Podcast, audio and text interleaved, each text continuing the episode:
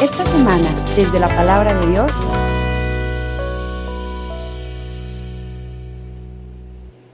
Antes de la fiesta de la Pascua, sabiendo Jesús que había llegado la hora de pasar de este mundo al Padre, y habiendo amado a los suyos que estaban en el mundo, los amó hasta el extremo. En el transcurso de la cena, cuando ya el diablo había puesto en el corazón de Judas Iscariote, hijo de Simón, la idea de entregarlo, Jesús, consciente de que su Padre había puesto en sus manos todas las cosas, y sabiendo que había salido de Dios y a Dios volvía, se levantó de la mesa, se quitó el manto y tomando una toalla se la ciñó. Luego echó agua en una jofaina y se puso a lavarle los pies a los discípulos y a secárselos con la toalla que se había ceñido. Cuando llegó a Simón Pedro, éste le dijo, Señor, ¿me vas a lavar tú a mí los pies? Jesús le replicó, Lo que estoy haciendo tú no lo entiendes ahora, pero lo comprenderás más tarde. Pedro le dijo, Tú no vas a lavarme los pies jamás. Jesús le contestó, Si no te lavo, no tendrás parte conmigo. Entonces le dijo Simón Pedro, En ese caso, Señor, no solo los pies, sino también las manos y la cabeza. Jesús le dijo, El que se ha bañado no necesita lavarse más que los pies, porque todo él está limpio, y ustedes están limpios, aunque no todos, como sabía que lo iba a entregar, por eso dijo, no todos están limpios. Cuando acabó de lavarle los pies, se puso otra vez el manto, volvió a la mesa y les dijo, ¿comprenden lo que acabo de hacer con ustedes? Ustedes me llaman maestro y señor y dicen bien, porque lo soy. Pues si yo soy su maestro y el señor, les he lavado los pies, también ustedes deben lavarse los pies los unos a los otros. Les he dado ejemplo para que lo que yo he hecho con ustedes, también ustedes lo hagan. Palabra del Señor.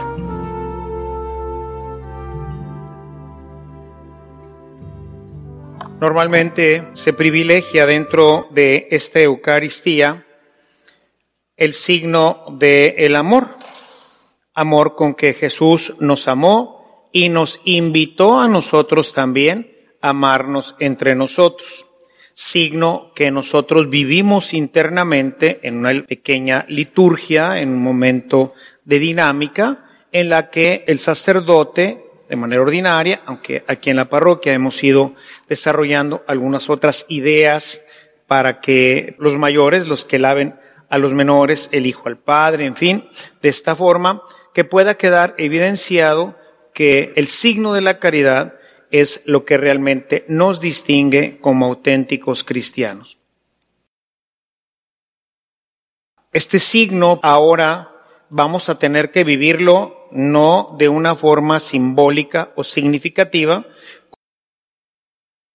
pues para nosotros la verdad pues ya no tiene mucho sentido porque tenía sentido en el tiempo de Jesús en el que lavar los pies pues le era propio a un esclavo no era ni siquiera propio de los siervos, sino de los esclavos el lavar los pies. Es decir, Jesús toma el último lugar, toma el lugar del esclavo y se pone a lavarles los pies a los demás. Por eso Pedro le dice, tú a mí nunca me lavarás los pies, ¿no?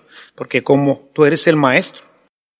Ese signo, ahora con el tema del COVID, vamos a buscar vivirlo de una manera muy efectiva con nuestros vecinos. Ya ayer el padre Lalo al final de la misa nos hacía referencia a esto.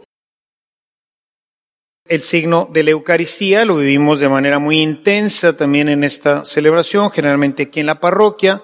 Este día comulgaríamos con panásimo y también comulgaríamos bajo la especie de la sangre del Señor, como un signo plausible de esta realidad que nos alimenta. Tomen y coman, tomen y beban.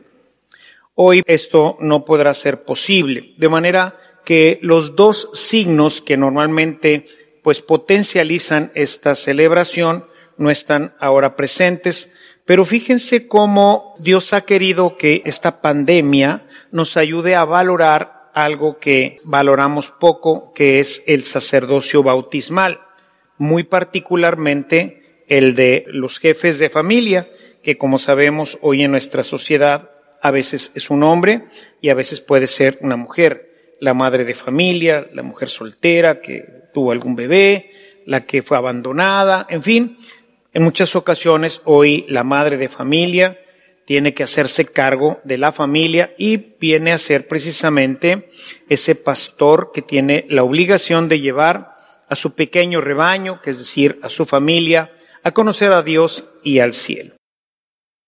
Y aquí nos da la oportunidad de hacer una dinámica que normalmente pues no hacemos, el ejercicio de nuestro sacerdocio bautismal, pero de una forma mucho más plena, mucho más rica. Hoy quiero tocar este tema para que ustedes vean algo de lo que no se habla mucho, Está en muchos documentos, fue un tema muy importante dentro del Concilio Vaticano II, particularmente de la Lumen Gentium, la constitución dogmática sobre el tema de la Iglesia, y ha habido muchos documentos, también hoy voy a citar a Christe Fidelis Laici de Juan Pablo, y también el ordenamiento de los laicos para ejercer un ministerio que está ordenado también por el Papa para que se entendiera mejor algunos de los ministerios. Quisiera hoy pues tocar este tema con profundidad para poder eh, tener una idea más clara de lo que ustedes como cabezas de la familia, ustedes como sacerdotes, el sacerdote no es solamente el que celebra, nosotros como sacerdotes ejercemos una visión y una misión también pastoral. O sea, ejercemos también el tema de ser reyes, esa parte del reinado que tiene que ver con el ejercicio de eh, llevar y conducir, pero también con el ministerio profético, los tres que recibimos en el momento del bautismo. Nosotros los sacerdotes los ejercemos de una manera particular, pero están conectados íntimamente con el tema sacerdotal, con el tema de nuestra participación en el sacerdocio de Cristo. Este sacerdocio de Cristo empieza ya desde el Antiguo Testamento. Vamos a ver cómo está conectado lo que nosotros estamos haciendo ahorita como sacerdotes ordenados con el sacerdocio laical que ustedes han ejercido en estos días en sus casas como cabezas de familia. El libro del Éxodo, capítulo 19, los versos 4 al 6. Dice, ya han visto lo que he hecho con los egipcios y cómo ustedes los he llevado sobre alas de águila y los he traído a mí. Ahora bien, si me obedecen fielmente y guardan mi alianza, ustedes serán el pueblo de mi propiedad entre todos los pueblos, porque toda la tierra es mía. Serán para mí un reino de sacerdotes, una nación santa. Esto es el plan de Dios para nosotros, todo su pueblo, una nación santa, un pueblo sacerdotal. Y por eso es importante que entendamos que también nosotros tenemos este sacerdocio y que también nosotros tenemos que vivirlo, tenemos que ejercitarlo. Este sacerdocio después va a ser confirmado en el Nuevo Testamento. Pueden ustedes ver Primera de Pedro 2.1, lo mismo que Apocalipsis 1.4.6, en donde se nos habla precisamente de cómo, de una manera todavía más importante, el bautizado, el cristiano, forma parte de este pueblo sacerdotal y toma parte de ese sacerdocio de Cristo con el cual él dirige al pueblo y ese sacerdocio con el cual él sirve al pueblo.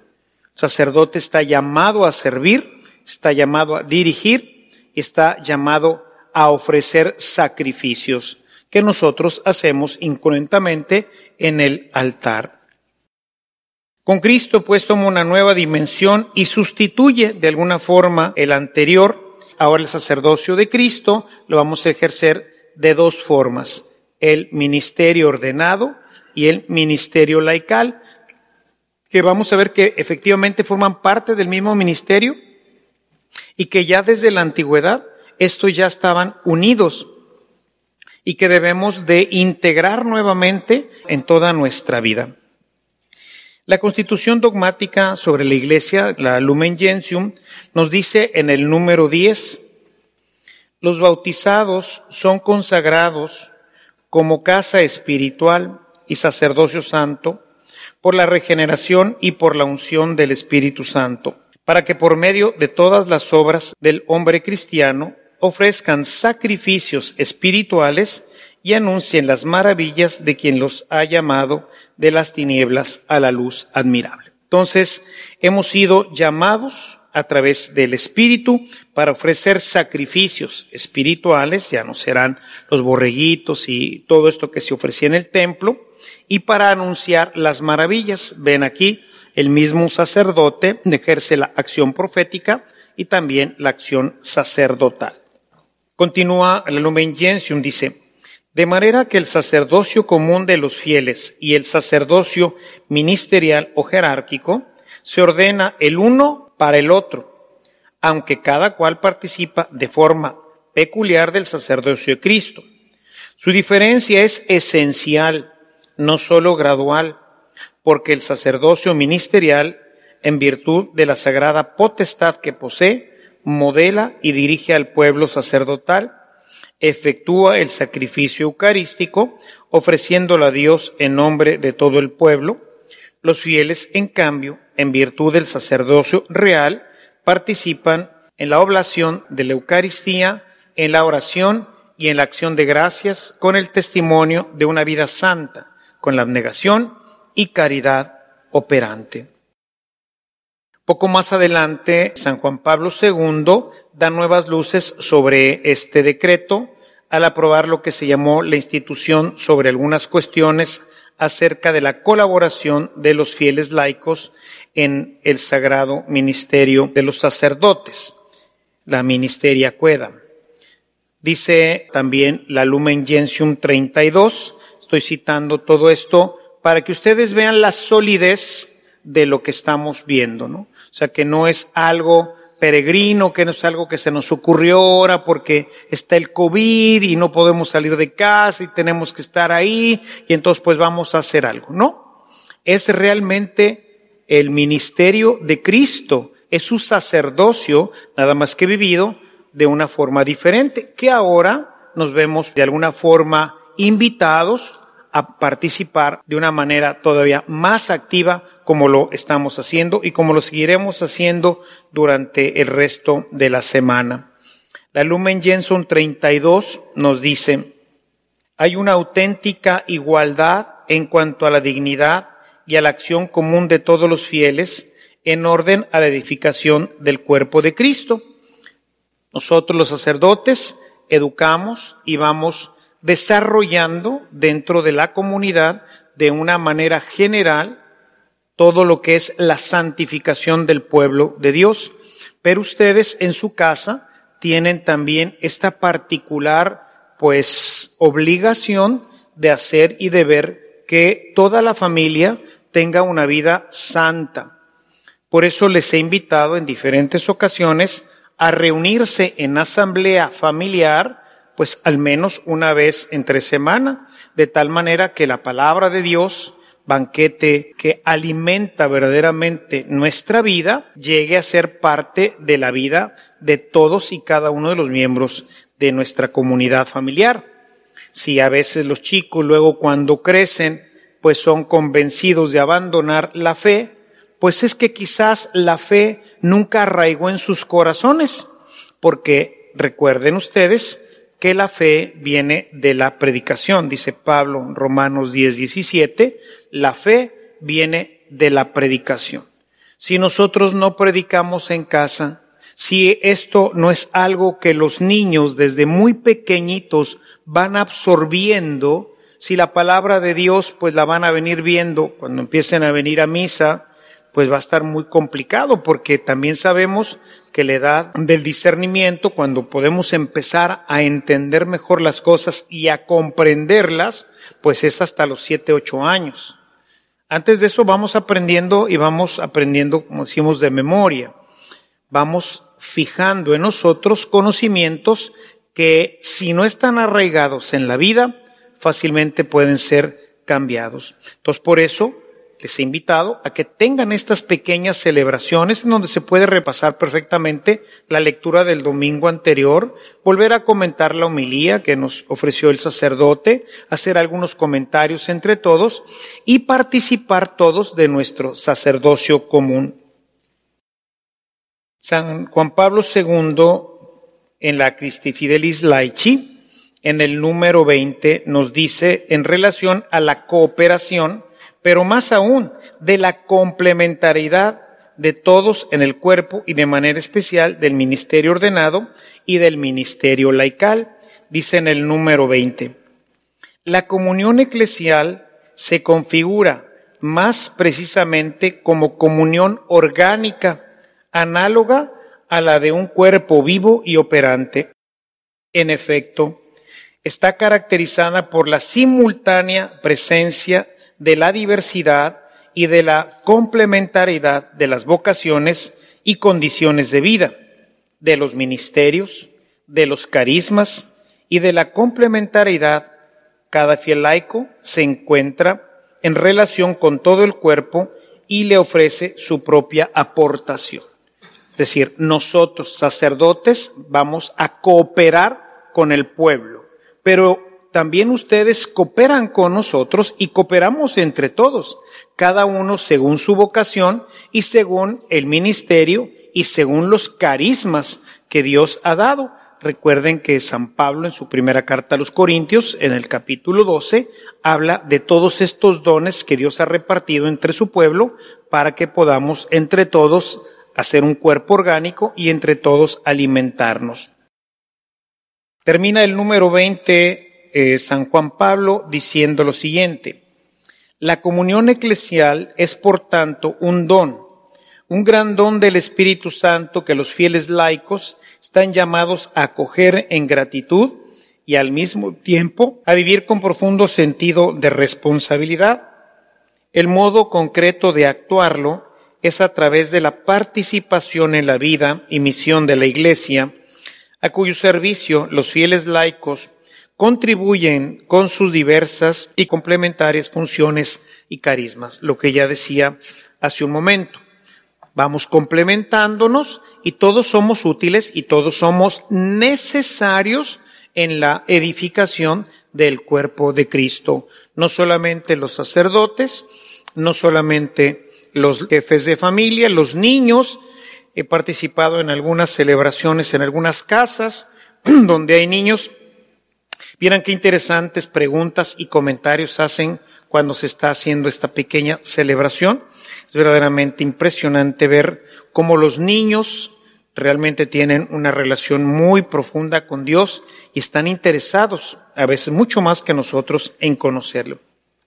El canon 230 del derecho canónico nos dice, donde lo aconseje la necesidad de la iglesia y no haya ministros, Pueden también los laicos, aunque no sean lectores ni acólitos, suplirles en algunas de sus funciones, es decir, ejercitar el ministerio de la palabra, presidir oraciones litúrgicas, administrar el bautismo y dar la sagrada comunión según las prescripciones del derecho. Vean cómo hay una apertura inmensa de parte de la Iglesia para poder realizar todas estas acciones porque forman parte del sacerdocio de Cristo, del cual nosotros, todos, todos ustedes en su casa, también participan de manera muy especial las cabezas de familia o los cabezas de familia.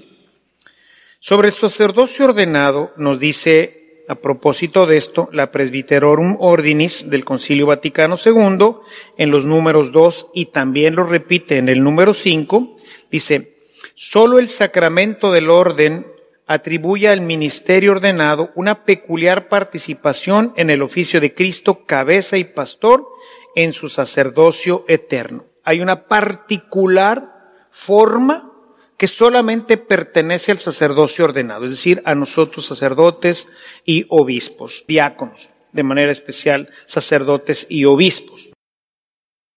Y por su parte, la Apostólica Acositatem, que es sobre el apostolado de los laicos, nos dice en el número 24 que la tarea realizada en calidad de suplente tiene su legitimación formal e inmediatamente en el encargo oficial hecho por los pastores y depende en su concreto ejercicio de la dirección de la autoridad eclesiástica. Es decir, son los obispos los quienes dan estas facultades, son los que nos habilitan, tanto a mí como a ustedes, para poder ejercer a nosotros de manera ordinaria a través de la ordenación y a ustedes de manera extraordinaria, por eso llamamos ministros extraordinarios de la comunión.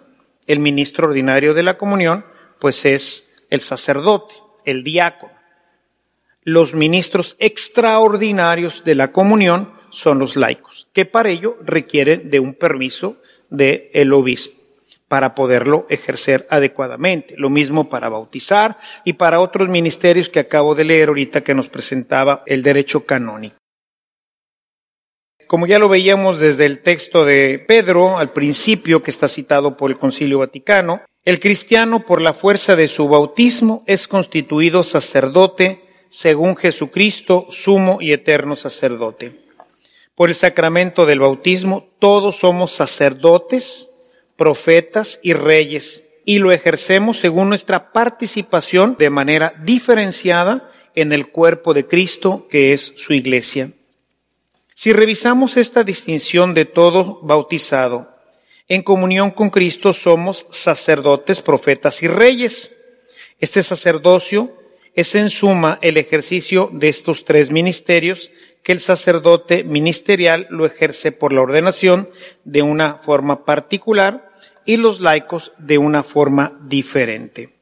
O sea, el sacerdocio en su ejercicio viene a asumir las funciones sacerdotales, las funciones proféticas y las funciones regias.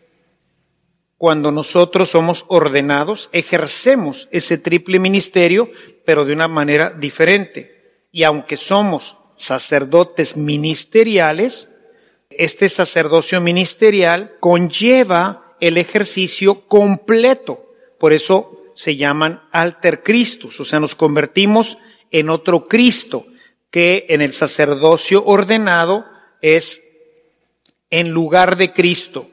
Cuando yo celebro la Eucaristía, no soy yo el que celebra, es Cristo el que celebra. No solamente soy un alter Cristo, sino lo hago en lugar de Cristo. O sea, es Cristo mismo el que ejerce en ese momento el ministerio. Él es el que vuelve a consagrar, Él es el que bautiza, Él es el que perdona, Él es el que realiza la obra. Mientras que en el sacerdocio del bautizado, es otro Cristo, pero no es en lugar de Cristo. Cuando el laico celebra la palabra, no está en lugar de Cristo. Está siendo otro Cristo que ejerce el ministerio de la predicación. De esta manera podemos ir mejor distinguiendo cada uno de estos tres, pero veamos que los agrupamos. Cuando el sacerdote dirige una comunidad, está ejerciendo su acción regia y lo hace ministerialmente, como decía la Presbyterorum Ordinis, con la potestad del sacramento para poderlo hacer en lugar de Cristo. Cuando el padre de familia ordena en su casa y conduce su familia, lo está haciendo como Cristo conduce a su iglesia, a la iglesia doméstica, a la iglesia de la casa. Y cuando el sacerdote predica, como lo hago yo, o lee la Sagrada Escritura, está ejerciendo el ministerio profético, de la misma forma que el padre de familia lo tendría que hacer en su casa con su familia. No hemos asumido estas realidades que no son propias y que al no ejercerlas empobrecen grandemente a la iglesia. Si ustedes, hermanos laicos, no asumen completamente este sacerdocio común de Cristo, este sacerdocio regio de Cristo, pues están privando a la iglesia de muchos dones, de muchos carismas, y por eso la iglesia se empobrece. Es realmente increíble cómo Dios en un momento determinado puede llevar las cosas de tal forma que una enfermedad ahora nos está ayudando a hacernos conscientes de esta realidad. Normalmente yo he predicado ya, me parece que en este día del jueves de la Cena del Señor, sobre el tema del sacerdocio, pero siempre lo había hecho del sacerdocio ordenado. Pero ahora, pues me puse a reflexionar sobre esto y vean cuánta riqueza se encuentra en ello. Y es que tanto el sacerdote ordenado como el laico están llamados a ofrecer sacrificios, como lo hacían los sacerdotes del Antiguo Testamento. En relación a los laicos, este sacrificio no corresponde al pan y al vino que se consagra y se convierten en el cuerpo y la sangre de Cristo, sino en nuestra vida es la que ofrecemos al Señor sacrificada, como una hostia, dice Pablo en su carta a los Romanos, capítulo 12, los versículos 1 y 2. Ofrézcanse como hostias vivas, un sacrificio agradable a Dios. Este es nuestro real sacrificio como laicos, que también nosotros como sacerdotes tenemos que asumir porque primero somos sacerdotes según el orden de Cristo en el orden general y después hemos sido ordenados sacerdotes ministeriales. Por su lado, si bien el rey es la cabeza del pueblo, es innegable que por el hecho de ser un pueblo, el pueblo de Dios, un pueblo consagrado, como lo leímos en Éxodo, y además un pueblo teocrático, el sacerdote ejercía esta función también de dirigir al pueblo, especialmente de dirigirlo hacia Dios. Las leyes que se seguían no eran leyes humanas, sino eran leyes divinas, que después se fueron agrandando y terminaron siendo, como lo dice Jesús, han cambiado el mandamiento de Dios por sus propias leyes. Lo mismo ocurre en nuestro sacerdocio laical.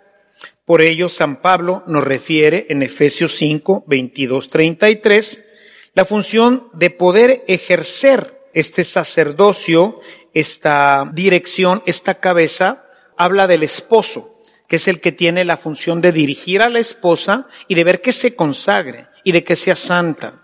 Lo mismo que toda su prole.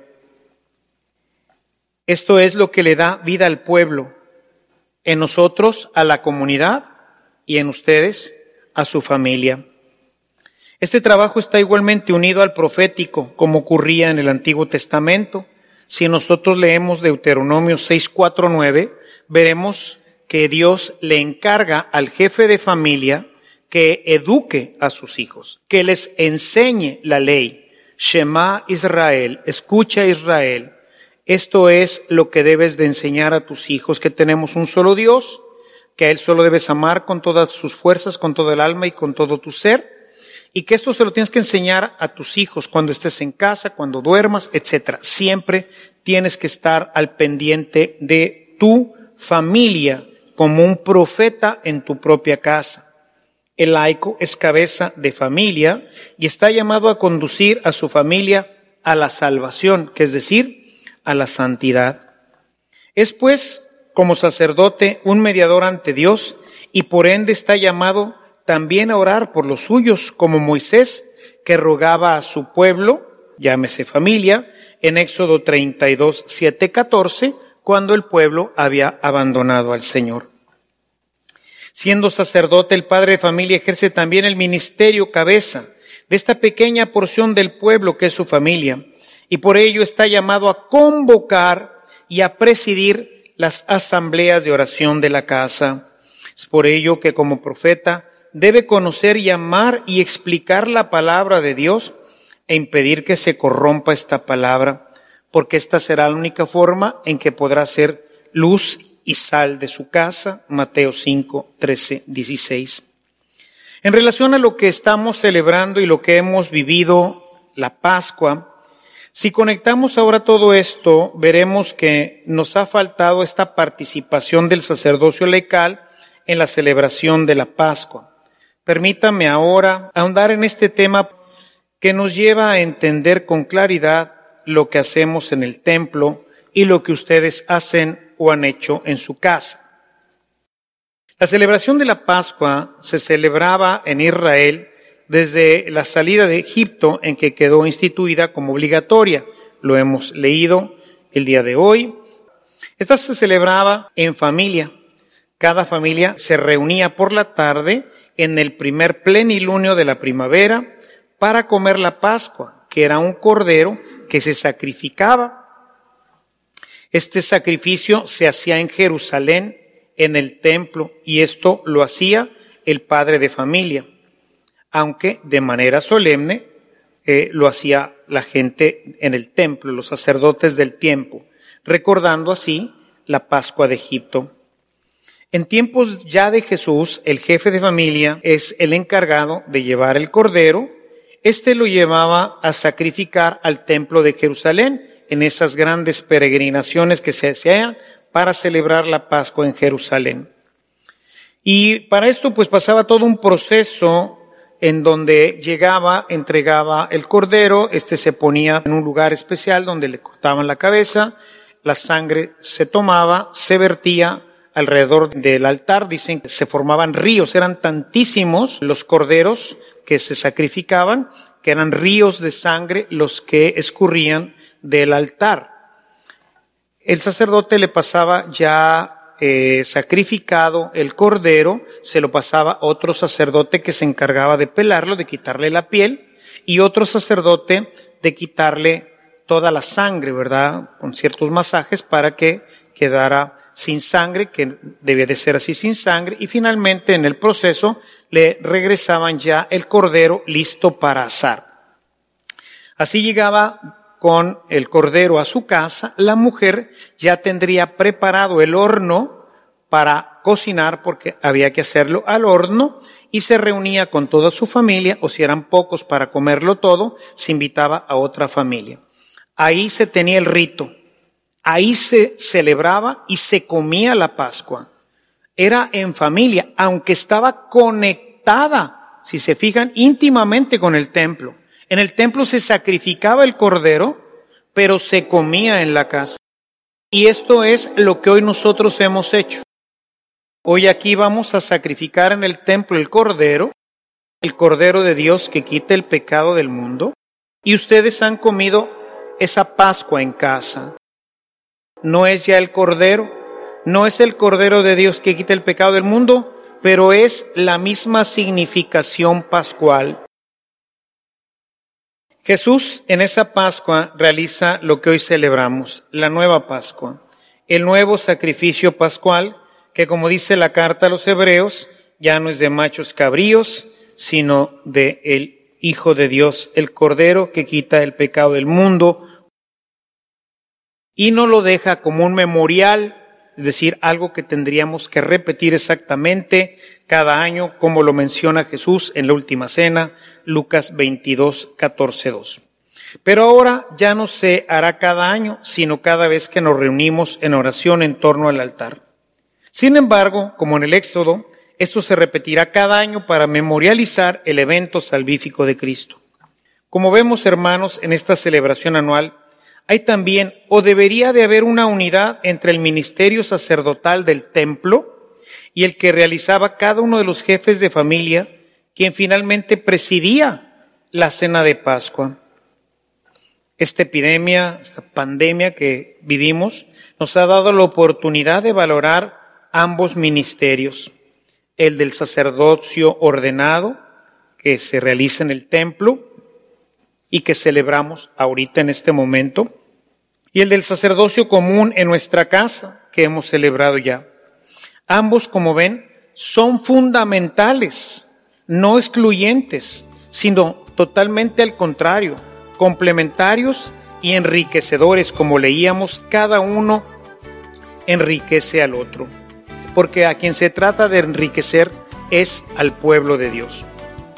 Continuemos con esta parte del ministerio pascual que se celebra aquí en el templo y aunque no podrán ahora comer del Cordero Pascual de manera sacramental, lo haremos de manera espiritual, sabiendo que la iglesia siempre suple lo que hoy no podemos hacer en el orden de la gracia.